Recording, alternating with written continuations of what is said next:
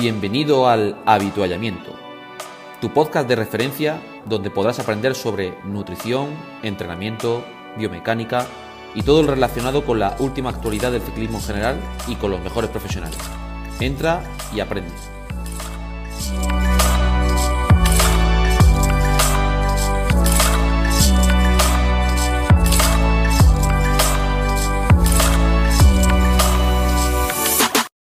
Muy buenas a todos y bienvenidos una vez más a este séptimo episodio de vuestro podcast de referencia, vuestro podcast favorito, chicos y chicas, el habituallamiento. Y bueno, hoy tenemos un episodio muy, muy especial y como no, y como en cada episodio, hay que saludar a mis compañeros Javier Sola, David Barranco, Che Márquedas, Raúl Celrá, muy buenas. Buenas a todos. Bueno, comentaros hoy que el tema que vamos a hablar y que nos están llegando también muchos feedback positivos por parte de tanto los oyentes como la gente que nos está viendo en, mi canal de YouTube, es sobre muchas veces la interpretación o sobre todo el concepto de muchas métricas o conceptos que estamos hablando pero que no, no sabéis o porque todavía no los conocéis. Pues bueno, este capítulo va a ir específicamente dirigido a vosotros para explicar toda la nomenclatura y las métricas posibles que hemos recibido a través de nuestro grupo de Facebook El Habituallamiento, ¿vale? Recordad lo que, podéis contactar tanto a través de ese grupo como a través del correo podcastelhabituallamiento.com. Y bueno, tenemos un montón de métricas aquí a hablar, un montón de, de, aspectos aquí a relacionar. Y bueno, vamos a hablar de, y vamos a tirar ya de lleno ante ese programa, que va a ser, por ejemplo, en este caso, métricas relacionadas con VT1, VT2, LT1, LT2, PAN, en definitiva, los hitos fisiológicos. Vamos a explicar qué es cada una. Y yo pienso que aquí el que, mm, vamos, el que nos pega la paliza dentro del grupo es seguramente David Barranco y que es la persona que, más prueba de esfuerzo puede hacer y que, vamos, prácticamente es para mí el, experto en la materia en, esta temática. Dime. Lo explique David, creo que al principio, que muchas veces confundimos métricas para todo y es no es una cosa son los, marcadores de rendimiento métrica, otra cosa son hitos fisiológicos, que eso hay que distinguir bien, que primero David explique qué diferencia hay entre hitos fisiológicos y qué son marcadores o métricas, que a veces hay mucha confusión con eso, ¿no? Hombre, yo sí que creo que, que van muy de la mano ambas dos, porque mm. para poder interpretar las métricas tienes que saber de la fisiología, si no se te queda un poco la cosa, en mi opinión, ¿eh? que se, me queda, se te queda la cosa un poco coja. Entonces, bueno, vamos, de hecho, Javi, yo cuando te veo a ti explicarlo, a Raúl, a Gabriel, a Chema, al final, vosotros lo que decís es pasar a ser una. O sea, la métrica la utilizas en base a toda la fisiología que hay detrás. De hecho, las métricas están creadas en base a esa fisiología. Bueno, de hecho, cuando se ven las presentaciones de, de Kogan ya de los años 2005, 2006, 2007, todo lo que dice está en base a una fisiología. O sea, no es nada que él diga, esto se me ocurre a mí y ya está, ¿no? Entonces, bueno, pues eh, yo que sé, de todo lo que he visto ahí o de lo que has nombrado, lo primero que yo diferenciaría sería que tenemos que tener en cuenta que hay unos marcadores que se consiguen o se interpretan por ahora, que Raúl está ahí dándole vueltas a todos estos proyectos de sacar todos estos valores a través de... Raúl y a Javi le vuelvo loco también. Está ahí a ver cómo puede sacar estos marcadores o cómo se pueden identificar de alguna forma, pues unos son a través de pruebas de análisis de gases, y otros son a través de marcadores o, de pruebas de, lactato, ¿vale? En un principio, pues pueden guardar ciertos puntos consonancia y luego otras veces, pues no, ¿vale? Porque en un principio sí que es verdad que el que está considerado como gol estándar es las pruebas de gases, pero bueno, las pruebas de gases, como todo, tiene su limitación, ¿no?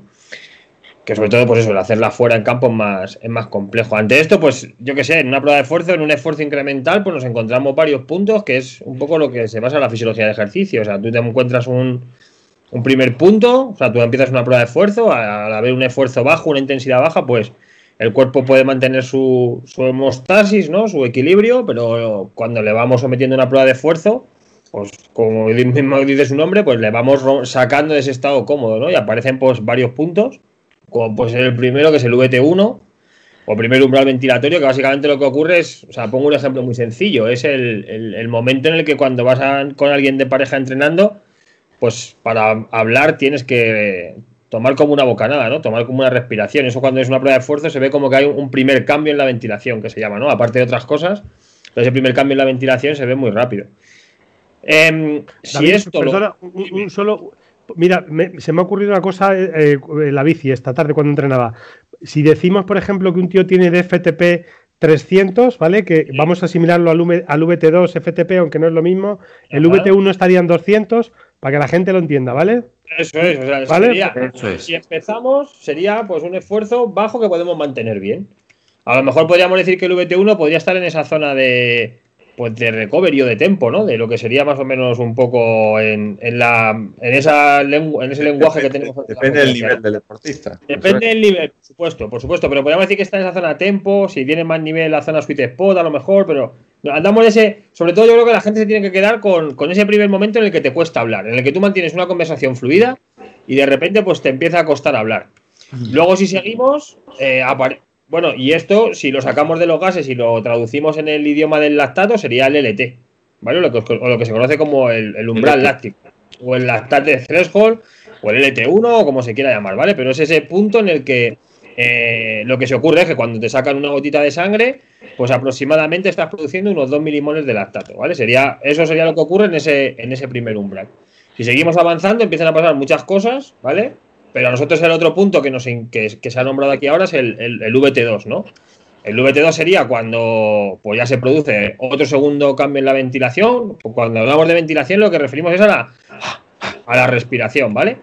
Y si vas en la grupeta, pues es el típico cambio en el que ya no hablas, que ya todo el mundo se queda callado, que siempre hay alguno que dice, bueno, ya se ha apagado la radio, ¿no? Pues ese es el punto del el, VT2, ¿no? Cuando ya todo el mundo pasa VT2 es que ya nadie habla en el, bien, bien. En el cuando dices, oye, que se, que se está quedando tu amigo. Eso, eso. Oye, vamos a. Que se ha quedado alguien, vamos a esperarle, ¿no? Pues eso es que ya has pasado segundo umbral, seguramente.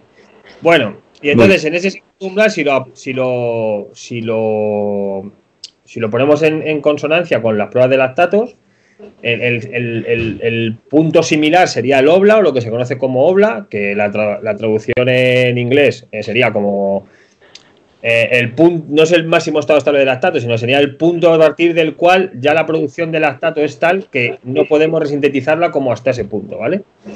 Eh, y eso sería cuando el cuerpo está produciendo 4 milimoles de lactato, ¿vale? Eso estamos hablando, David, perdona que te corte, para la gente que a lo mejor esté un poquillo más perdidilla, el LT2, ¿no? El LT2, bueno, LT2 o OBLA, el, formato correcto es OBLA, ¿vale? O como más se suele llamar es... No para que lo puedan diferenciar un poquito de manera simple. Seguro, segundo umbral láctico, si lo quieres llamar. Primero, eh, segundo umbral ventilatorio, segundo umbral láctico, si lo queréis llamar para que sea más. Que podríamos, aunque están ahí diferenciados, podríamos eh, asimilarlo, asemejarlo con el FTP. Eh, están ahí uno un poquito por encima, por debajo de otro, pero para que la gente sepa un poco eso, ¿no? Yo, si queréis, primero hacemos el modelo trifásico, el normal, y luego vamos que metemos entre medio. Bien, bien, bien, lo veo bien. Y luego, después de eso, si seguimos, pues ya llegamos a. En una prueba de gases, llegamos a. Porque en un principio, una prueba de lactato ya casi acabaría aquí, porque ya no puedes identificar más, más parámetros. Es decir, la PAM no se puede sacar por lactato, ¿vale? O sea, ni, ni otros valores. Puedes sacar un valor muy alto. La potencia aeróbica máxima. La PAM no se puede sacar con lactato. Ahora hablamos sobre ello. Bueno, yo no sé hacerlo, que quede claro. Entonces, eh, lo que hacemos es que ya con gases sí que podemos ver otro punto muy importante, que es el consumo de oxígeno o el consumo máximo de oxígeno, que, pues que, sería la cantidad máxima de oxígeno que nosotros podemos eh, tomar, utilizar y distribuir para hacer ejercicio físico. ¿Qué ocurre? Que las pruebas de esfuerzo no acaban en V2 más sino que las pruebas de esfuerzo, una vez que llegan a V2 más, pueden entrar en un proceso que se conoce como meseta. ¿Vale? Es decir, que tú puedes seguir haciendo ejercicio. ¿Cuánto? Eso se ve en la curva ahí que se achata mucho. Los que vean ahí la gráfica que te dan típica, se ve como la curva se, achata. La llana. Que, a partir de este punto ya hay que estar muy motivado, hay que estar muy familiarizado con pruebas de esfuerzo y hay que tener muchas ganas de sufrir, porque aquí ya entramos en un proceso muy agónico, ¿vale? Yo lo máximo que he visto, he estado, que yo haya visto con mis ojos, he visto cinco minutos, y que Alejandro Lucía, que le hemos tenido aquí, me ha contado a mí de atletas africanos que aguantan hasta 7, 8, 9 minutos ahí en, en V2 más, ¿vale? Entonces, em, pues esto hasta ahí donde llega la prueba. ¿Qué ocurre en el V2 más? Es, el, parámetro otro que habíais comentado, que es la PAM, que es la potencia aeróbica máxima. La potencia aeróbica máxima no es más que eh, los vatios que tú estás trabajando a consumo de oxígeno. Máximo. ¿Puedes explicar brevemente lo que es la potencia pico, que lo escuchará mucha gente aquí, ¿sabes? La potencia pico en un principio sería, eh, en una prueba de esfuerzo, eh, hay una fórmula para sacarla, pero vamos, no, es el, no, es el, último pico de potencia, sino que sería eh, la potencia del último escalón completado ponderada con el tiempo que has hecho en el último escalón. No sé si me estoy explicando. Es decir, si tú... David, más fácil, por si alguno empieza otro palier y aguanta ahí un poquito para que pondere un poco, ¿no? Y no te y tener más preciso. Eso es, es decir, que si tú acabas en el escalón de 350 vatios, pero no has hecho completo, tu potencia pico no son 350, porque no has acabado el escalón. Entonces se cogería la del escalón anterior, que sería 325, y si por ejemplo has hecho 30 segundos, pues se cogerían 12 vatios y lo sumas al escalón anterior, ¿vale? Vale. ojo, que no es lo mismo que el la Pimax. La Pimax es un esfuerzo máximo, ¿vale? No tiene nada que ver. Y eso es un poco el modelo general. Luego, a partir de ahí, han venido todas las métricas, ha venido la potencia a revolucionar todo este punto, ¿vale? Porque sí que es verdad que el lactato tiene ese punto, el, punto que no tienen los gases, que es, o, un parámetro que coge mucha referencia, que es el máximo estado estable del lactato. ¿Vale? Si queréis explicarlo vosotros a lo mejor, o sea, por que no esté hablando yo todo el rato, que si no aburro. tú, aquí, David, eres, el experto del grupo y tenemos que aprovecharte aquí, o sea, eh, vamos. yo creo que lo he explicado más o menos, o sea, si queréis. Muy bien, muy bien. Si queréis, os puedo subir una foto, ¿sabes? Para que veáis, pues un poco los puntos, cómo se van produciendo y, lógicamente, cuanto más arriba vamos en el punto, pues menos tiempo se puede. Aquí la curva de potencia sería como al revés, ¿no? Sería. David, una foto de ese tipo, súbelas al grupo de, Facebook, que lo puedan ver nuestros nuestros oyentes y, demás. También, oye, también el que quiera profundizar más, aprovecho y tenemos un webinar de marcadores de rendimiento. Y ahí lo ve todo a, punto. Entonces, esto un poco para saber la gente que es el VT1, el VT2, el LT, el máximo estado estable, la PAM. y, y, tú cómo definirías hito fisiológico, eh, David? Un punto en el que cambia algo en el cuerpo? Es un punto en el que se caracteriza por algún fenómeno fisiológico. O sea, es decir, tú en, el VT1 pues se ve que hay un cambio en la ventilación, pues ahí está pasando algo. El VT2 hay otro cambio, pues ahí pasa algo. Bueno, luego también pues ahí, o sea, no vamos a meternos a complicar más, ¿no? Pero los equivalentes ventilatorios también cambian. ¿Vale? O las presiones parciales de oxígeno también cambian. Pero bueno, en un principio, pues el, el ejemplo más claro es cuando vais en el grupo y van y luego se ve quién tiene el umbral más arriba o más abajo. Tú vas subiendo un repecho y el que va tirando va callado, porque va apretando mal, le va dándole la cara y el que va atrás hablando. ¿Por qué? Porque no ha llegado a segundo umbral, ¿sabes? Pues eso es un poco como, como se puede identificar más fácil. Y sobre todo sí que es verdad que, es que es lo que marca el entrenamiento. Y luego la potencia ha venido a establecer pues todos esos puntos intermedios entre primer y segundo umbral, porque entre primer y segundo umbral hay mucho. ¿Vale? Y también hay mucho cuando ya llegamos a, a ese 100% del consumo de oxígeno, porque parecía que por encima del 100% del consumo de oxígeno no se podía hacer nada, pero uff. la, potencia, como tú dices, David, nos ha abierto un poco el, trabajo de campo de día a día, ¿no? Que tú tengas referencias diarias para, para poder valorar todo realmente y no tener que estar cada X tiempo haciendo una prueba de gases y optimiza el proceso. Y lo que tú dices, eh, concepto como el FTP, eh, que es el más conocido de todo, ¿no? Hay algunos autores que dicen que se, asemeja al máximo estado estable lactato, otros que está un poquito a otra intensidad. Eh, hay un poco todavía de discrepancia, ¿no? Usted había hecho algún estudio sobre ello, el grupo de Payar ha hecho otro también y todavía no hay mucho, mucho acuerdo realmente, ¿no? Eso todavía. El, tema es que yo creo que los hitos fisiológicos están y, el FTP, o sea, todo cambia cada día. Claro de el propio Kugan ahora que es funcional, o sea, porque es un poco cambiante y sí es verdad que quizá la definición de Kugan sí va un poco relativo a, lo que es MLS, porque lo define como, como ese esfuerzo en el que tú puedes mantenerte en un estado casi estable sin que parezca la fatiga. Es decir, vas en ese puntillo en el que vas esforzándote, vas con un punto de sufrimiento, pero lo puedes mantener, por así decirlo el MLLS, el máximo estado estable de lactato. Lo digo porque si no. Sí, sí. A ver si vamos a, tener que hacer otro programa para explicar este programa, ¿sabes? Y luego, tenemos que tener en cuenta que si el, VTU, si el, si el LT1 o el LT y el OBLA son 2 y 4 milimoles, el máximo estable estable de lactato va a estar entre 3 y 4. O sea, tenemos que contar ese punto dulce de la intensidad a la que estamos ahí entre 3 y medio, 3,2, 3,8, ese punto. ¿Y qué pasa? Pues que el MLSS, lo bueno que, o sea, el FTP haces una prueba y más o menos lo identificas, y el MLSS necesita dos o tres pruebas, a no ser que te ciñas al protocolo de Payarés, que tienen hecho un protocolo para en un único test sacar gases y sacar y sacar lactatos, que está muy bien. O sea que David, ese FTP o ese modelado del FTP cuando hace una prueba de lactato, si es verdad que ese pequeño puntito en el que eso se empieza a empezar a disparar y vatio arriba abajo te concuerda en todas las pruebas que, haces, ¿vale? Entonces, bueno, es una herramienta más para andar por el campo en el día a día. Y... Luego, también depende mucho, ya si no nos liamos, el tipo de protocolo que hagas, ¿no? Sí, bueno, eso es súper influyente, pero vamos, no, nos vamos a meter ahí, yo creo. Mm. Si, os parece, hacemos un, pequeño resumito de esto, o lo hago yo. Tenemos, si dividimos eh, en hitos fisiológicos, en cosas, o sea, puntos en el cuerpo que tú pasas esa intensidad y pasa algo en el cuerpo, lo vamos a dividir en tres zonas. La primera zona sería por debajo de VT1, ¿vale? La segunda zona entre VT1 y VT2 y la tercera zona por encima de, VT2 y hasta la PAM. Después hay otras. Por, por terminar este, este, ¿Vale? ¿Os parece eso? ¿Bien? Bien. Bien. Pasamos al siguiente punto, chicos. Otra de las preguntas, o sobre todo conceptos que nos preguntan, son. Vamos a pasar un poquito de, segundo. Vamos a hablar ahora de, las métricas, que hemos hablado antes un poquito de las métricas. ¿Cuáles son las métricas de un locao? En este caso hablaríamos de FTP, FRC, Pmax, U2Max, Time to Exhaustion y estamina.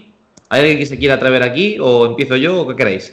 No, no, FTP, lo hemos explicado ya, ¿no? Eso el FTP lo hemos explicado ya. Pensamos que prácticamente todo el mundo lo entiende, pero por ejemplo, FRC, Pmax, contadnos. Venga, el FRC, muy, muy fácil, ¿vale? Tú cuando vas a FTP, 300 eh, vatios, ¿vale? Eh, el FRC es la cantidad de trabajo que puedes hacer justo por encima del FTP, ¿vale? Es decir, tú tienes 300 vatios, por encima de FTP eh, puedes estar un tiempo, si tienes mucho, mucho FRC, puedes estar más tiempo a más potencia, si tienes poco RC, FRC, menos tiempo a más potencia. Pongamos que, que FTP 300, uno que tiene 30 eh, de FRC, pues pues va a poder estar más tiempo que uno que tenga 15 de FRC por encima de 300 vatios. No sé si me he explicado o no me he explicado. Por así decirlo, el depósito que tienes para gastar una vez que pasas el umbral, ¿vale? que no sabemos porque se mide en kilojulios, sabemos los kilojulios que tenemos. La nitro, la nitro, como si cuando vas en un, en un coche de estos de, de Too Fast, Too Furious, ¿no? Y abren la nitro, ¿no? Pues el, la cantidad, uno tiene más nitro, otro menos, pues eso. La cantidad de nitro. como el KERS de Fórmula 1, que igual todo el mundo lo conoce. Eh, igual. Es parecido, el concepto es parecido. una, pregunta que os quería hacer con esto del FRC.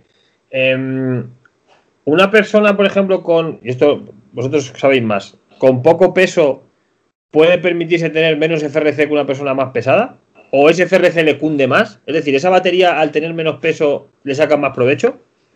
Normalmente lo, que yo veo es que gente delgadita eh, con poco peso tiene menos FRC, porque también tú date cuenta que es un poco la energía acumulada en el músculo, eh, salvando las distancias. ¿eh? entonces, la manera de aumentar el FRC es aumentar el músculo y aumentar la cantidad de energía que tienes metida ahí, ¿no? y va muy condicionado al final por la capacidad glucolítica que tenga el sujeto, la potencia máxima que genera que depende de la fuerza también, claro. Tiene poco peso, suele tener una potencia máxima baja, capacidad glucolítica no tan alta como un sujeto de 75-80 kilos. Entonces eso condiciona, es habitual, ¿vale? La pregunta buena en, ese, en ese aspecto. sujetos con bajo peso, normalmente, luego hay excepciones, por supuesto, van a tener niveles comparativos respecto a gente de más alto peso, más bajito en, cuanto a FRC, normalmente. Si queréis, hablamos de la, de la W' también, de, Golden Cheetah, o del modelo de potencia crítica, que se asemejaría a FRC un poco por el concepto, pero son conceptos diferentes, porque el otro, el concepto de W', ¿vale? los que trabajáis con Golden Cheetah veréis que que W' también se mide en kilojulios, es un poco la potencia, o sea, la cantidad de trabajo que se puede hacer por encima de la potencia crítica. Eh, si queréis ahí contar un poco eso, porque salen números diferentes, ¿no? Sí, por eh, el lado que utilizas suele variar y si es verdad que por definición vatio prima tiene un poco, por así decirlo, en cuenta la cantidad de energía que, utiliza el músculo, por así decirlo, por definición, el concepto de anaerobic work capacity, y en cambio, el FRC que uso Cuba es como más global, tiene en cuenta todos los sistemas energéticos del sujeto, por eso hay una pequeña variación, ¿vale? Pero bueno, que uses uno u otro, lo importante es que tener, tener la referencia tuya propia para ver si lo que estás trabajando te ayuda a mejorar o no te ayuda a mejorarla. Ya está, sin más. Tampoco hay que decir que una es mejor que otra, ni, ni mucho menos. Pasamos a Pimax. Javi. La, potencia máxima que un sujeto es capaz de hacer en una pedalada completa. Eso. Entendido una pedalada completa como el ciclo de una y otra, ¿vale? ¿Cuánta, cuánta energía, bueno, cuánta potencia eres capaz de generar en un ciclo completo de pedalada? que mucha gente se piensa al revés, que es la, máxima potencia que puedes eh, alcanzar. Pero como tal, y sin embargo no tiene por qué... No, no, es una pedalada completa, ¿vale? No es ni 5 segundos, ni un segundo, ni dos segundos. V2 Max, V2 Max en, en WKO o en, o en Golden Cheetah es un, un, número derivado de la potencia que utiliza el WKO, la fórmula del Colegio Americano de Medicina del Deporte, y se estima, eh, eh, hace una estimación en base a la potencia de ese parámetro fisiológico que ha explicado antes, que es la cantidad máxima de oxígeno que tú puedes eh, mm, respirar y, metabolizar para, para, producir energía, ¿vale? Es una estimación se puede añadir sabiendo, entre comillas, cuánta potencia haces, lo hacen con Linchita y, VKO, entre 3 y 6 minutos aproximadamente eres capaz de gestionar, pues sobreentiende un poco cuál es tu consumo de oxígeno estimado, ¿vale? Si es verdad que nos hemos dicho que... Lo hace bastante bien, ¿eh? ¿eh? No, funciona bastante bien. Yo sí es verdad, donde veo que empieza a fallar más es con sujetos de mucho nivel y con muy bajo peso. Al final es una fórmula estadística y claro, como toda fórmula estadística, cuando se va a los extremos, tanto por arriba como por abajo, eh, la mm. dispersión. o subestima. Claro. Pero hasta los 75 por ahí lo, subestima, lo, estima bastante bien. Sí, exacto, exacto. Mm. Por ahí encima puede que puede que se pase un poquito a veces, ¿vale? Eh, sí, aparece gente muy buena que entrenas y te dice un consumo de 90 estimado. no, es posible. Chema, time to exhaustión. a lo mejor la exhaustión eh, podría ser lo que sería la métrica, una métrica de resistencia a la fatiga, el, máximo tiempo que eres capaz de mantener eh, sin que llegues a perder vatios, digamos, eh, tu FTP, ¿no? Eso es. Efectivamente. Y bueno, eso, bueno, cómo se calcula es otra historia. Pero más o menos es eso, es una medida de resistencia a la fatiga que, te dice el tiempo que puedes eh, mantener sin perder vatios tu, FTP, su máximo. Se calcula eh, en porcentaje y cuanto más alto tengas ese porcentaje, pues quiere decir que mejor time to exhaustion tienes. Bueno, en, WKO lo, lo, calcula en tiempo directamente. El, cuando veis la métrica time to exhaustion, el si te pone a lo mejor 35 minutos y FTP 300, pues ya sabes que, que, 300 vatios lo puede mantener 35 minutos. Javi, la estamina. La estamina es eh, ver un poco, una vez que pasas el FTP, eh, cuánto tiempo eres capaz de mantener la potencia en esfuerzos submáximos, ¿no? Cuánto cae la potencia en una hora, dos horas, el ratio de caída. Eh, si yo soy capaz de minimizar ese ratio de caída, pues tengo, por así decirlo, como más fondo físico, ¿no? Que se conoce para que nos entendamos, ¿no? Eh, alguien que, por ejemplo, hace en 30 minutos de FTP, imaginaros, 300 vatios, y en una hora de esfuerzo, 270, y en dos horas, 250, eh, y en tres horas, 240. Hay muy poca caída de potencia en el tiempo, tiene una buena estamina. En cambio, aquel que, imaginaros, en la tercera hora en vez de hacer 250 como el anterior sujeto, hace 200, cae mucho más la potencia que su fondo físico es. O sea, marca un poco la vida oxidativa, entre comillas, ¿no? De cómo, cómo de buena es, cuánto eres capaz de mantener eh, eh, esa potencia en el, en el tiempo, ¿vale? Y es un número que se pues, si lo quieres explicar, Javi. ¿Qué? El número que indica, porque muchas veces la gente dice, ¿qué es esto de 80, 78? Sí, es un porcentaje de caída. Es decir, si yo estoy en el 82, significa que el percentil 82. Si tengo muy poca caída de potencia. Y si tengo 60. Es verdad. Antes he visto lo de, exhaustión y, esta, y me está variando. Es la estamina el porcentaje. Y es, bueno, se ha entendido. hablando malamente, que tengo menos fondo que una, anchoa, ¿no? Si tengo 60, 62. ¿Vale? Al final es el, para los que estáis viendo el vídeo de YouTube, pues es el, cuando llegas a FTP, la curva de potencia hace así, pues el, porcentaje este que cambia, ¿vale? Que la, pendiente un poco. la pendiente de la caída. De la final de la caída. Mm. Muy bien. Bueno, ya hemos hablado anteriormente de los vatios prima. Creo que no se ha hablado un poquito del concepto de potencia crítica, que hablamos como CP. ¿Alguien puede explicarnos qué es la potencia crítica? A ver, pues la, potencia crítica es un. No, esto mejor David, yo me callo. No, David. no dale, dale, tú, que tú te sabes todas las cosas. la potencia crítica es un valor, bueno, aquí a lo mejor ahora saltan las alarmas, pero vamos, digamos que es un valor equivalente a FTP, ¿vale? O es, una, es parecido a FTP Y, básicamente lo que es es un test que determina ese punto también o ese umbral, ¿vale? De estabilidad.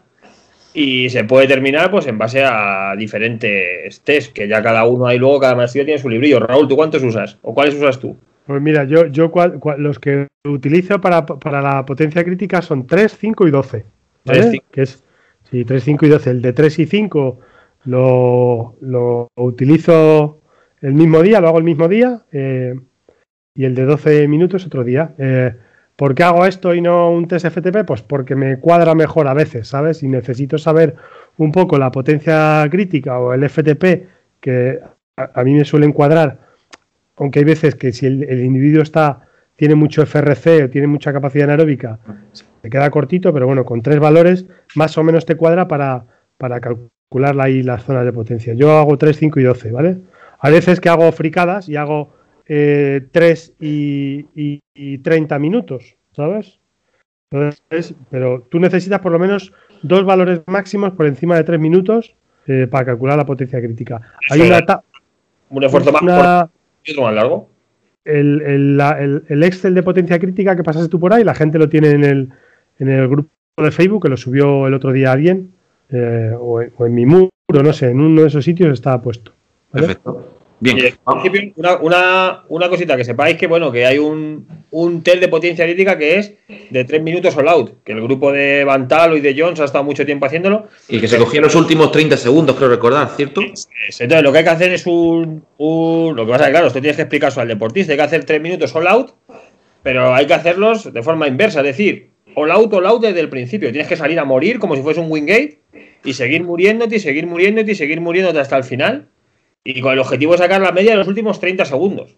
O sea, se tiene que ver la gráfica con un porcentaje de caída y parece que esos últimos 30 segundos eh, se correlacionan muy bien. Correlacionarían con estos test que estaba comentando Raúl de pues uno un poquito más corto, uno intermedio y uno, uno más uno más largo. David, explica que es un Wingate ya que estamos.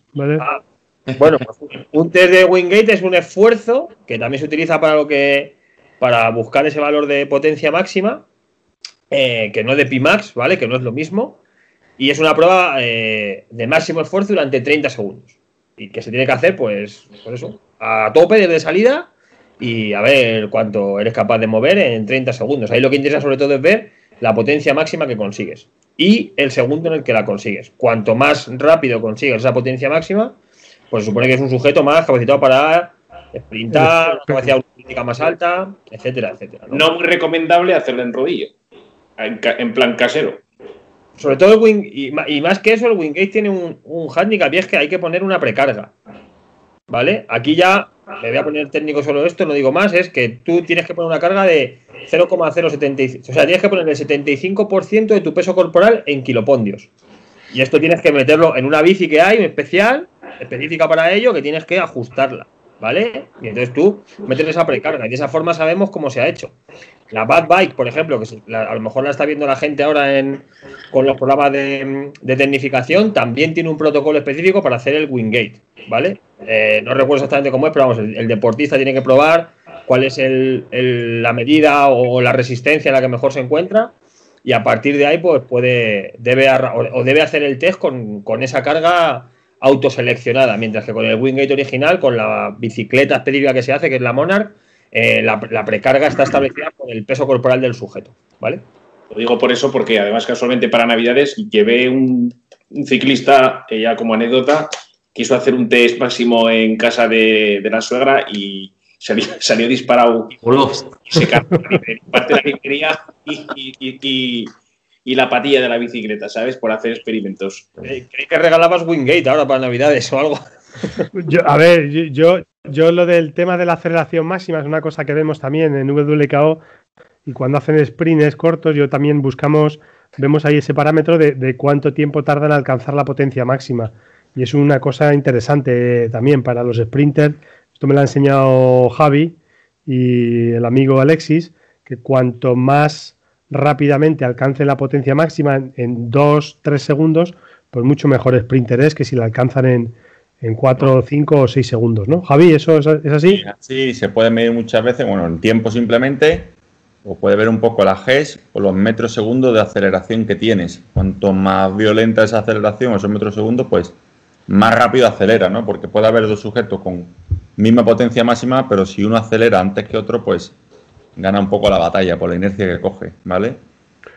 Una cosa que quería decir yo antes, Barranco, que se me ha olvidado, que, las, las, comparativas estas de los últimos 30 segundos o comparar, sacar un P8 con una potencia crítica, o ayer preguntaba uno en el grupo de coaches for coaches que cómo es la, la comparativa entre el 5 segundos y el 30 segundos, que siempre está al 70%. Yo lo que quiero decir con eso también es que eh, sacar un porcentaje de, o sea, asumir que el porcentaje de, o sea, eh, un P8 te va a dar el P20 o un P12 te va a dar... Ha preguntado qué son los P8 los P20. Ah, vale, P, 8 es eh, potencia máxima hecha en 8 segundos. P20, potencia máxima en, 5, en, 20 minutos.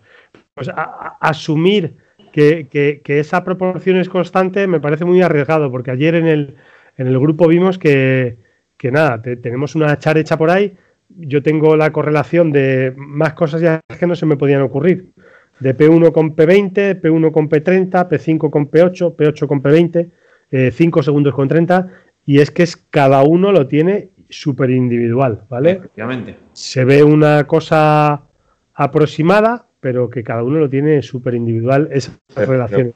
por ejemplo, no sé, creo, que fue Antonio, ¿no? Que decía que había visto que la relación entre el P5 segundo y el P30 segundo era de 70% de caída, ¿no? Sí, sí. O, y claro, la capacidad glucolítica. Yo expliqué, digo, bueno, depende del sujeto.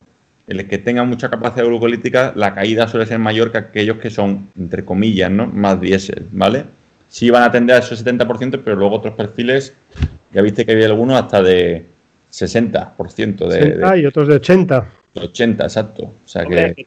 También lo digo que todas estas fórmulas o estimaciones al final están hechas en base a, unas correlaciones X, es decir, cuando hay una correlación quiere decir que cuando ocurre una cosa, que le pasa algo que ocurre parecido y que estas tienen un porcentaje de acierto. capacidad glucolítica, la capacidad de utilizar eh, glucosa. ¿no? Entonces, cuando se ve un test de estos que dice, no, pues ponemos un 95%. ¿Por qué se dice lo del 95%? Pues porque Training Peak, con la base de datos que tiene, ha hecho una correlación y le sale de 0,99. Pues en un 99% de los casos va a funcionar, pero a lo mejor no funciona en todos, por supuesto. ¿Qué pasa? Que si queremos determinar un valor de como el FTP que tiende a lo largo, cuanto más acortemos el test, mayor porcentaje de error. Es que no, no queda otra. Es como decimos, no, con un test de 30 segundos te determino el FTP.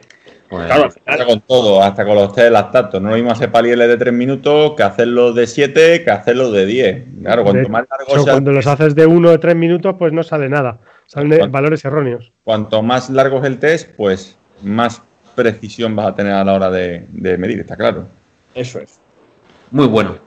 Bueno, ya hemos llegado a esa, a esa parte ya de otra de las métricas que más nos está preguntando la gente que es el VLA Max, por ejemplo, que es lo que nos dicen o nos preguntan mucho por redes sociales. Bueno, ¿qué es esto? Que contando un poquito, Raúl y Javi, que sois los dentro del grupo los que más estáis trabajando en esta parcela, contando un poquito sobre esta métrica, que creo que ya se habló también. Si la hablamos el, otro día. ¿Puede ser? Sí. Lo explicamos el otro día. Lo explicamos rápidamente. Un minuto. Raúl, rápido. Pues el, VLA, el VLA Max es el flujo máximo de lactato. Se supone que hay, una, empresa por ahí que te, es capaz de medir eh, la, el máximo, la máxima capacidad que tienes tú de, producir lactato, ¿vale? Eh, y lo asocia a un marcador de rendimiento. Nosotros, como ahora no nos escuchan los ingleses, lo podemos contar, que estamos haciendo un modelo para, para, para WKO, ¿vale? Eh, ¿Lo contamos o no? Ya, está grabando, ya lo siento chicos, está creando un modelo de V cuando, escuche esto la gente ya, ya habrá sacado la versión. entonces, pues el flujo máximo de lactato que eh, lo que mides es la, máxima aparición de lactato en sangre, ¿vale? Y, lo, rápido y la, la cantidad. Entonces, hemos conseguido hacer entre Javi, bueno, Javi y yo hemos hecho aquí de los test de campo y, los amigos, los Yankees, pues han hecho un modelado para predecir eso y la verdad que el modelado tiene una, una R de 0, más de 0,95. Es decir, que o sea, la máxima cantidad de lactato que tú puedes producir, la máxima velocidad de aparición en sangre, diríamos. Sí, el modelado se ha hecho con una muestra de ciclistas de todo tipo y, Y la verdad que el último test que lo hizo Raúl, sin viendo un poco los datos de potencia, ya Colin dijo, va a salir sobre esto. Va a salir 0.51, pues salió 0.51. Entonces, pues bueno, a ver, tampoco va a ser esto la panacea ni mucho menos. ¿Pensáis que si, ¿pensáis que si aumentáis la muestra mejorará el porcentaje o, que se va a quedar más o menos ahí? Iremos añadiendo gente cuando se pueda. es de 0,95, tío. Eh, eh, ¿Eso no es buena? ¿No es buena? Yo me claro. Fíjate, entre, entre TSS y RPE, que tanto critican a los TSS, hay 0,99. Vale. Sí, es verdad que estuvimos midiendo mucho hasta que pusieron las restricciones y ya moverse deportista, venir, ir, ya se complicó un poco la cosa, ¿no? No, pero bueno, es interesante que sepáis que hay unas nuevas métricas que se están sacando de manera indirecta y que eso va a ir evolucionando, que eso es muy interesante. Bien, vámonos al Power Profile o el perfil de potencia en español que lo comentamos muchas veces, que hablamos del P1, del P3, del P5, del P8 y del P20 que ya se ha hablado anteriormente. Pero bueno, básicamente que sepáis que el P1 se refiere a la máxima potencia en un minuto, el P3 normalmente va a ser máxima potencia 3 minutos, P5 igual en 5 minutos, P8, cuando hablamos de P un número, hablamos de la máxima potencia en base a ese tiempo que comentamos, ¿vale? Con eso lo acabaremos rápidamente. Se ha hablado ya anteriormente del, eh, del, máximo, del, más, del máximo estado estable del lactato y el OBLA, que ya se lo ha comentado anteriormente, creo que lo ha comentado también el concepto de OBLA, ¿puedes explicarlo de nuevo, David? El LT2, lo que hemos hablado del LT2 antes, el, es el es el equivalente del segundo umbral.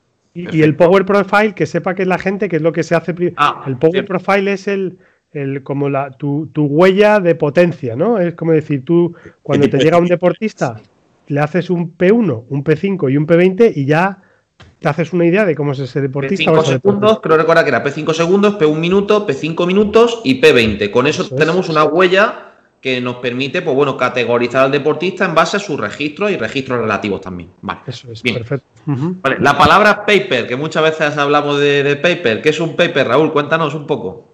Bueno, yo eso que me leo yo todos los días, uno o dos, pero eso los que hace Barranco allí en la universidad. Cuenta, ya la verdad que no, sé muy bien por qué se dice paper y no artículo o científico o estudio.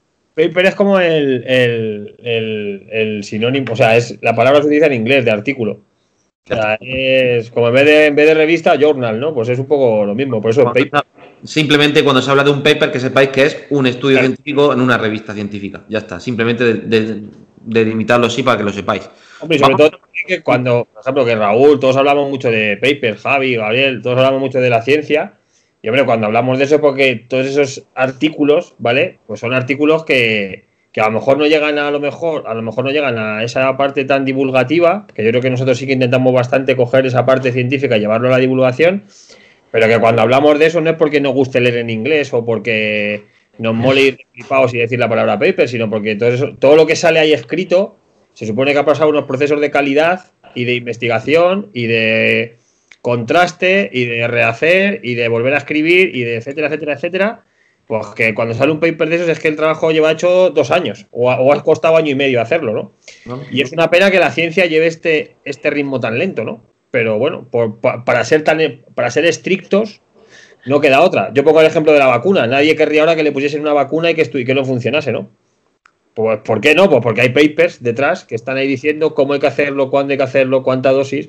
Pues esto es un poco, es un poco igual, ¿no? Que todo lo que hablamos otra vez de deporte y paper, pues joder, cogemos eso porque creemos que es lo mejor que hay y eso es lo que intentamos transmitir. Pues eso, eso es un paper básicamente, donde dice más o menos lo que hay que hacer. El otro día vino a robar a la universidad y los pobres chavales están amargados, les ha dado 20 papers ahí. Hostia, macho, es que la verdad que me puse, digo, hostia. pero, era, lo básico, digo, lo básico, claro, lo básico para mí ahora, pero, pero cuando te lías, no, es que, claro, después cuando lo vi yo digo, podría simplificar un poco más, que me perdonen los chavales, que sé que alguno me estará me estará, no, nos estará escuchando. Que perdonarme por los 20 papers, macho. Otro día voy allí, pues hago, lo intento en dos. Son dos papers. Dice, toma, pásales esto, se lo subo a aula virtual y me decían, pero David, hay que estudiar, se los digo. Ha dicho Raúl que sí. Traen el examen.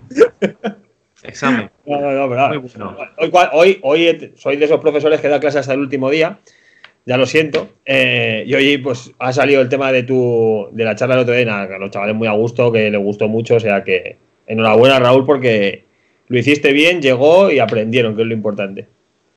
Gracias, gracias. Tengo ahí un experimento que me propuso uno de tus chavales que haré, haré y lo, y lo, haré, ¿eh? Lo haré no, sé cuándo, pero lo haré. No, les haga, mucho caso tampoco, ¿eh? No, no, pero me, pareció muy curioso. Sí, sí, sí. Me pareció muy curioso lo que me planteó. Le encanta el tema, me ha dicho que muy bien, que le gustó mucho.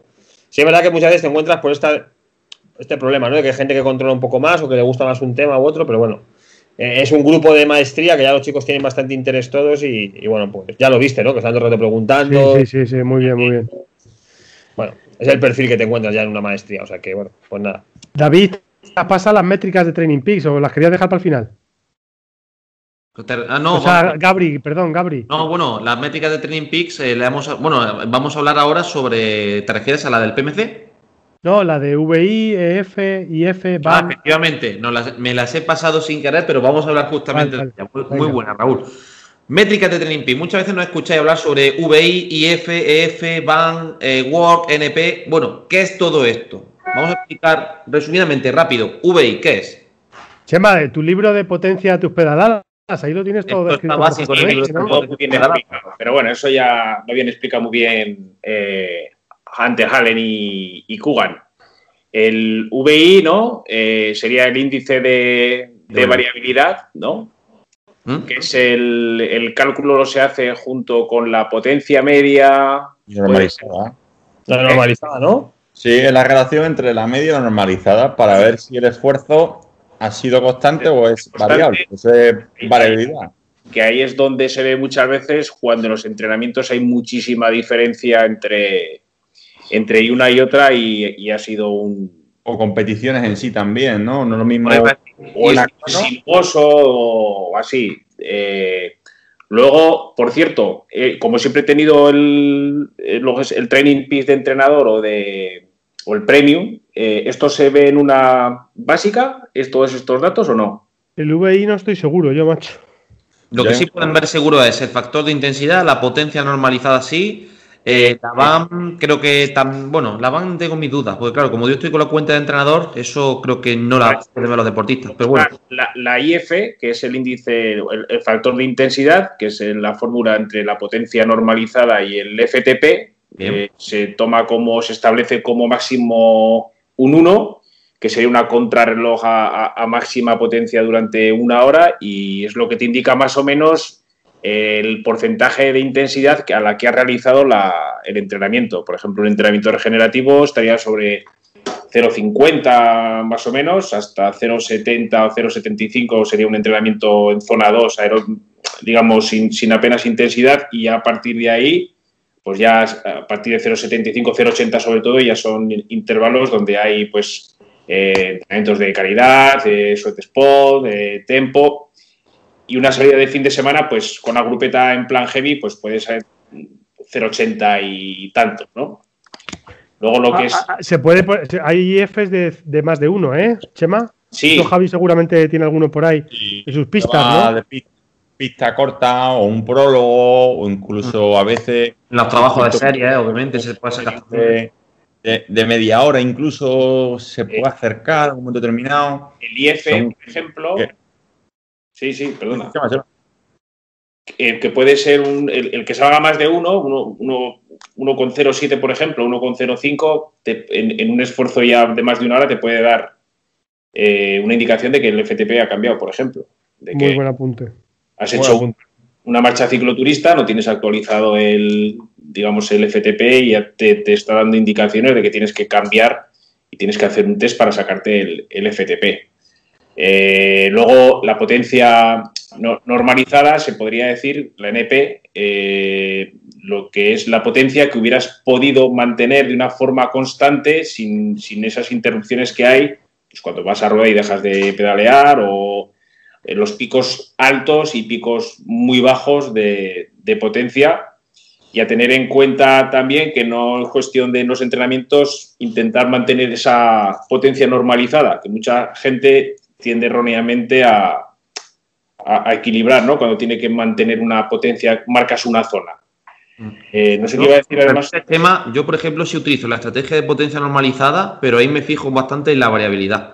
O sea, porque muchas veces en deportistas novatos que están empezando a utilizar un potenciómetro, psicológicamente les cuesta mucho el tema de llevar una potencia media constante porque viene de la, frecuencia cardíaca. Entonces, un consejo que yo le aplico también mucho es que, bueno, fíjate la potencia normalizada, vamos a intentar ir lo más constante posible, pues es cierto que cuando ya lleva un cierto muestreo, pues esa potencia normalizada cuesta bajar más respecto a la media, pero que obviamente que sepa la gente que si tú lo que quieres enfocar es un objetivo verdaderamente totalmente continuo y tienes experiencia, potencia media sin duda. Eh, normalmente, eh, salvo en esfuerzos mm. eh, cortos, porque está calculado por un algoritmo que hace muestreos cada, cada 30 segundos, no, pero no 30 segundos, un minuto, sino cada segundo hace muestreo de 30 segundos, en esfuerzos cortos puede salir la potencia normalizada más menor ¿no? que, la, que lo que sería la, media, cuando normalmente ¿no? es, es al revés. Eh, lo que son kilojulios, pues eh, es el trabajo que, se ha realizado lo que son en el entrenamiento, que va en función de, la potencia también que estás, lo mismo hacer dos horas tirando que ir a rueda, evidentemente los kilojulios van en función de la potencia. Eso sería el work, ¿no? Lo que pues lo pone work. Porque viene en el, en el, ¿Qué más tenemos por ahí? Tenemos la, F, y la Power to La eficiencia, eh, digamos que es un cálculo que diga, eh, dividiría lo que es la salida, ¿no? No, o, eso es la potencia dividido por la frecuencia. La potencia normalizada, Por, la, por la frecuencia cardíaca, que me está variando con la eh, PW, eh, dos puntos, eh, lo que es la deriva cardíaca o el desacople cardíaco, que supuestamente con menor de 7% podría decir que ya estás adaptado, ya tienes suficiente cantidad de trabajo aeróbico, pero que yo no le, no le hago mucho caso porque va a depender mucho de, tiene que ser en las mismas condiciones, eh, tanto de ambientales, de alimentación, hidratación, no tienes que tener interrupción. Mismo, mismo tipo de salida, claro, el mismo circuito. La, la, EF que la, que la otra en el sentido de que te permite ver cuando un sujeto está mejorando mucho a nivel cardiovascular, porque si tú vas produciendo más normalizada para una igual o, menor frecuencia cardíaca, significa que, que recuperas muy rápido, ¿vale? Es decir, eh, haces un esfuerzo alto, sube el pulso y luego baja rápidamente o se queda estable.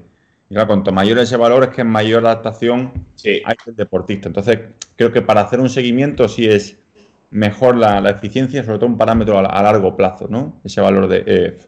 ¿Qué numeritos buscamos, Javi? ¿Qué numeritos buscamos? Depende, al final, Raúl, porque no es lo mismo un sujeto, volvemos a lo mismo, no es lo mismo un sujeto de 80 kilos que un sujeto de 50 kilos. Porque el sujeto de 80 kilos produce más potencia absoluta, ¿vale? Y al final el valor de eficiencia utiliza los vatios absolutos. Entonces, claro, el que produce mayor potencia, el cálculo sale el número mayor que el sujeto de 50 kilos. Entonces, la idea es que vaya subiendo, ¿no? Tienes que fijarte a nivel individual que, ese parámetro suba. Eso es lo importante. O sea, que si empiezo la temporada 1-2 y en tres meses voy por 1-5, es que hay una buena adaptación al entrenamiento. Y a nivel cardiovascular, por sujeto va mejorando, que es lo que se, que lo que se busca, ¿no? Que sea eficiente, nunca mejor dicho. Yo no sé qué pensáis de por qué, o sea, a lo mejor lo que cambiar ahí un poco y por qué ese valor de eficiencia, esto, ¿por qué no se hace con los vatios relativos? Porque entonces sí que sería estándar para todo el mundo. No tendríamos que estar compensando el peso, porque esto, por ejemplo, pasa mucho también con la fuerza, con el índice de fuerza relativo, ¿no? Cuando hay un tío más grande, que es Javi lo que estabas nombrando tú ahora mismo, siempre le va a salir que el índice de fuerza relativo es menor que uno más delgado. La forma sería de. Yo en WKO le tengo puesta la potencia media partido por la frecuencia cardíaca media también. En, mm. una fórmula, ¿sabes? En vez del F. O la potencia media te sale muy parecido. Pero yo creo que si se consiguiese sacar unos valores de. En base a los vatios relativos y un tal. Joder, ah, sería. Ah, pues escúchame, que esa la hago yo ahora en un momento.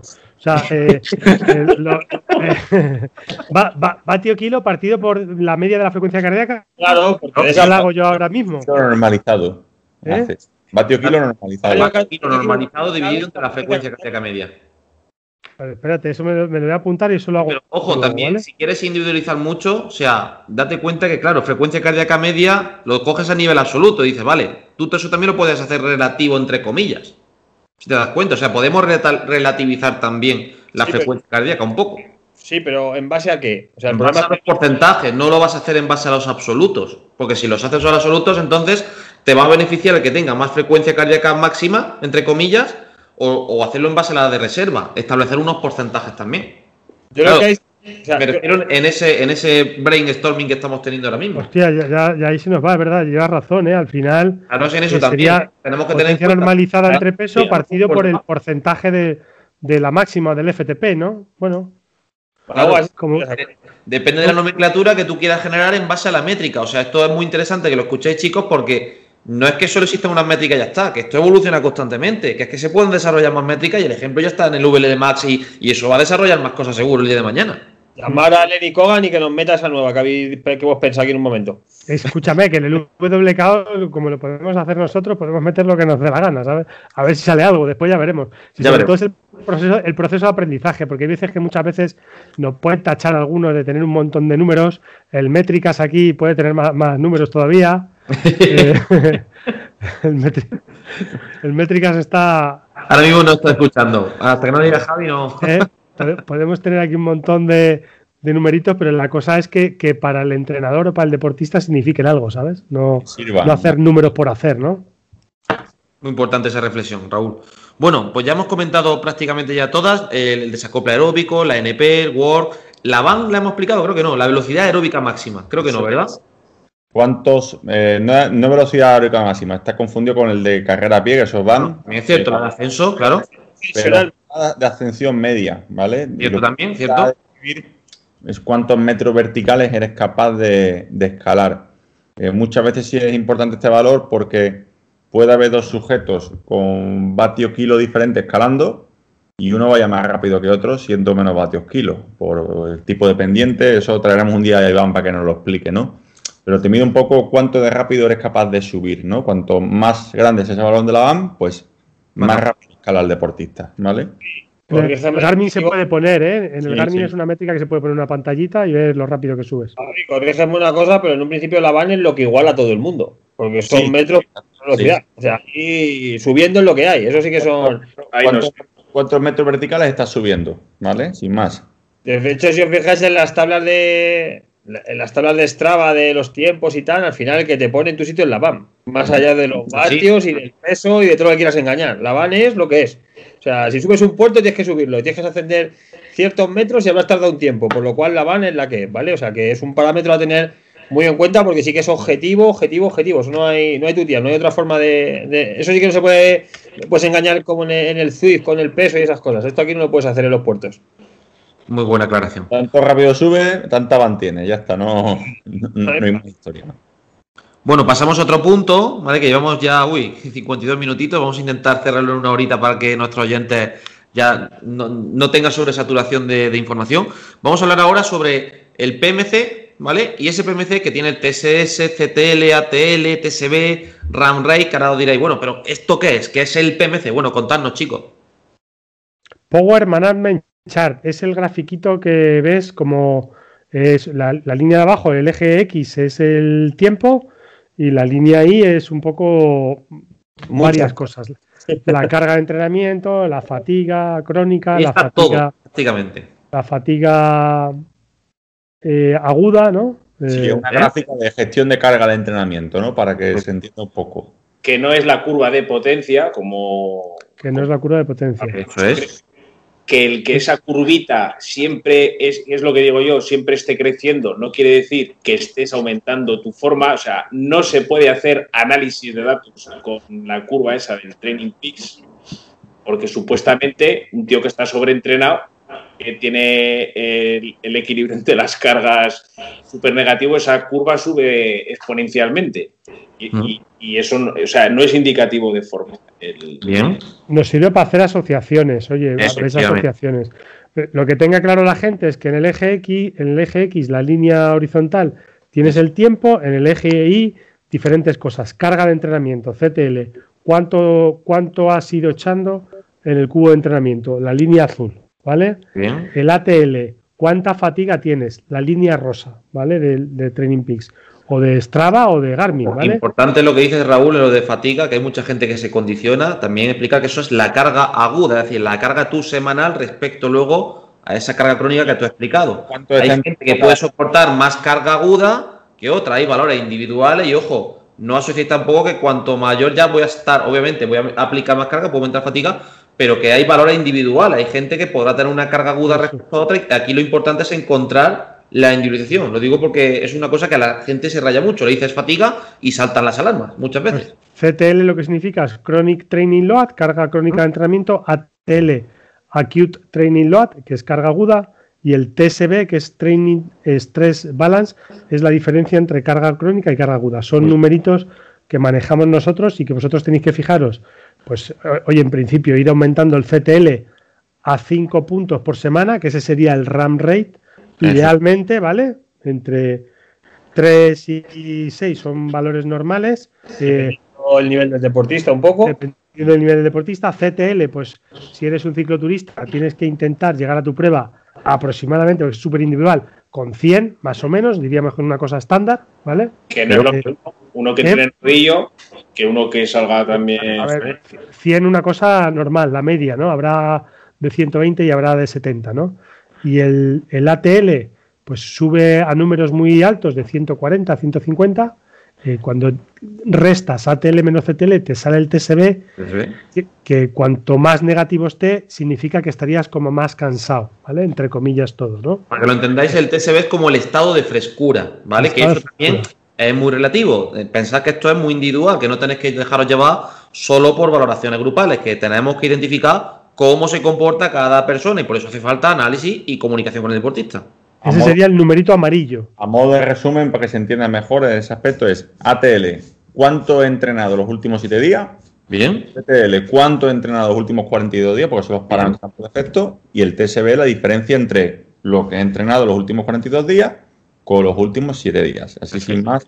Eh, la explicación y que hay que tener en cuenta que está basado esto en los TSS que acumulas en esos 7 días y esos 42 días.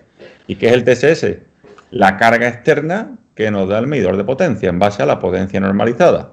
Si yo hago cuatro horas con más normalizada, el TSS que aparece es mayor que si hago una hora con menos normalizada. Es para ver un poco cuánta carga hemos metido en el entrenamiento del día. Y es carga externa, la que nos da el medidor, que no tiene nada que ver con la carga interna, que puede ser desde la propia percepción, frecuencia cardíaca, e incluso ya si entramos en detalle variabilidad, frecuencia cardíaca acumulada en distintos días. Entonces, un poco para, para ver esos datos que nos da el medidor ¿no? de potencia. Aquí importante que, que, la gente no, yo qué sé, yo, bueno, cuando empecé a hacer el curso de Training Peaks, a veces que lo que decía Chema de la línea azul, ¿no? Que eso es como el estado de forma o lo bien que estás. Que no, que no es eso. Es lo que acaba de decir Javi. O sea, que, que el estado de forma lo indican, entre otras cosas, esto que tenemos, que es de lo que estamos hablando ahora, pero no es. Eh, ahora estoy en forma, ¿no? Hay gente que está en forma. Es una ayuda, es una ayuda. Eso es. es una ayuda para ver las dosis de entrenamiento. Ahora mismo gente que, está entrenando, que lleva a lo mejor, que, ¿cómo te explico yo? Tres semanas metiendo 20, 25 horas con un CTL altísimo. Eh, encima están combinados a lo mejor con cámara de, hipoxia y, supuestamente según eso están frescos, ¿no? Y están reventados por todo el estímulo que, que tienen. O sea, porque tenga ahí un super CTL y vengamos haciendo mucho trabajo, no tiene por qué implicar que, forma. Yo, tengo, por ejemplo, también algún ejemplo de juniors o sub-23 que me van mejor con 100 de CTL que con 120, ¿vale? Con el mismo TSB. Y, hostia, es que a lo mejor con 120 han entrenado demasiado.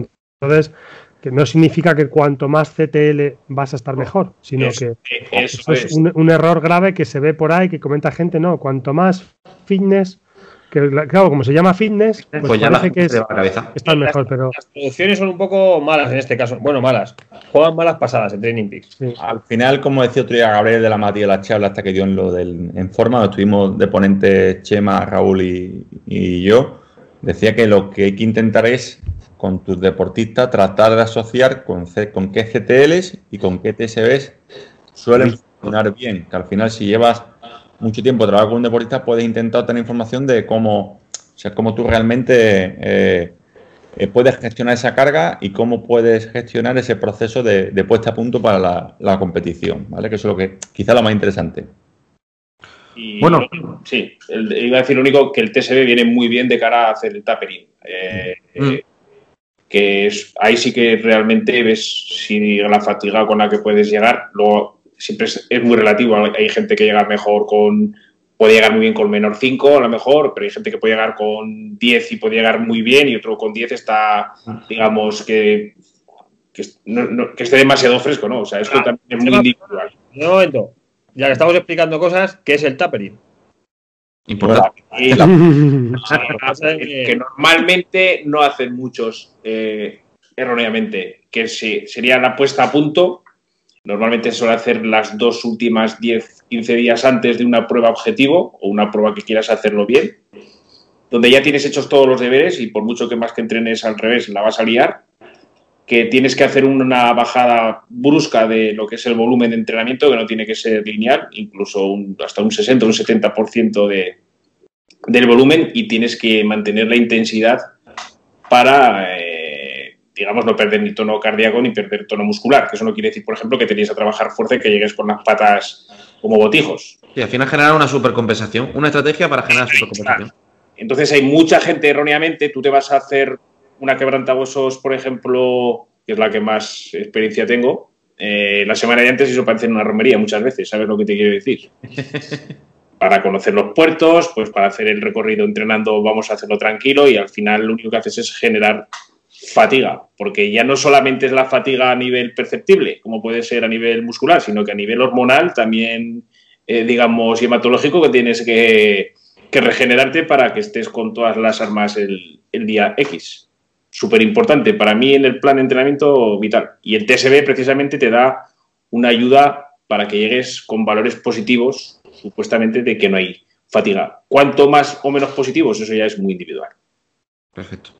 Bueno, pues con esto pienso que podemos dejar ya por hoy el programa, justamente ya una horita y un, y un minutito. Tenemos muchas más métricas que hablaremos más adelante, pero estas son las principales. Y bueno, no sé si queréis aportar algún, algún contenido más, alguna cosilla más que queréis comentar, algún proyecto, algún aspecto. Pues nada, yo, la verdad que estoy emocionado con el tema del VT1 y el VLA Max, que ya, soy un pesado con eso y ya lo sabréis la semana que viene y, tenemos un webinar Javi y yo el miércoles, ¿vale? Que vamos a hablar ah, del torque y el FTP, o el FTP y el torque. Poco más ¿Eh? lo, hacéis en Nochebuena, como el discurso del rey. Sí. Que estará muy bien que vayan al webinar ese porque así se aclarará mucha gente la diferencia lo que es entre torque y lo que es el trabajo de, por ejemplo, fuerza, resistencia. Eso es. Que, que, no es lo mismo, aunque parezca mismo. Importante también, chicos, bueno, ante eso, deciros también que, bueno, lo que ha comentado Chema, recientemente tenéis subido en Sport Coach, que es la plataforma donde yo colaboro, un taller gratuito de trabajo de fuerza específico en bicicleta. Y luego también comentaros que, bueno, otro proyecto que tengo ahí lanzado también por si os interesa en esto de las métricas para que aprendáis es que tenéis tanto el nivel 1 y nivel 2 de aprender a entrenar por potencia para aquellos ciclistas pues, que andáis un poquillo perdidos o que queráis, pues bueno, consagrar o aumentar vuestros fundamentos dentro del aprendizaje en ciclismo. Así que esas formaciones que estamos comentando, echadle un ojo porque seguramente os sean de vuestro interés. ¿Alguna cosilla más, chicos? Pues nada, que pasen buenos días de, de Nochebuena y todas esas cosas el que pueda. Y, Una buena Navidad. Y nos veremos eh, la semana que viene, ¿no? Bueno, la, semana, que viene. El 25 le tenemos el, un, programita grabado. Tenemos ahí un programita grabado. grabado. La segunda parte de los test será, ¿no? Supongo. Sí, La segunda parte de los test, aquí no, así que no, aunque sea fiesta navideña, no os preocupéis que tendréis vuestro capítulo de podcast también y nada, por nuestra parte, agradeceros muchísimo el cariño y la muestra de, apoyo que estamos recibiendo por el podcast. Recordad que las dos vías de comunicación que tenéis con nosotros ese es el correo eh, También recordad obviamente el grupo de Facebook en el que no sé si estamos ya más de mil personas, puede ser, Raúl, o sí, yo creo que sí, creo que, van más de mil ya. Cada vez hay más gente, así que os animamos que os suscribáis, que entréis en ese grupo, donde ahí pues semanalmente estamos subiendo contenido y cosillas para generar los programas. Un gran abrazo a todos y esperemos que paséis unas buenas navidades y una mejor entrada de año que este 2020 y que esperemos que sea mejor que, este año. Esperemos. Así que nada, un gran abrazo chicos. Bueno, hasta luego.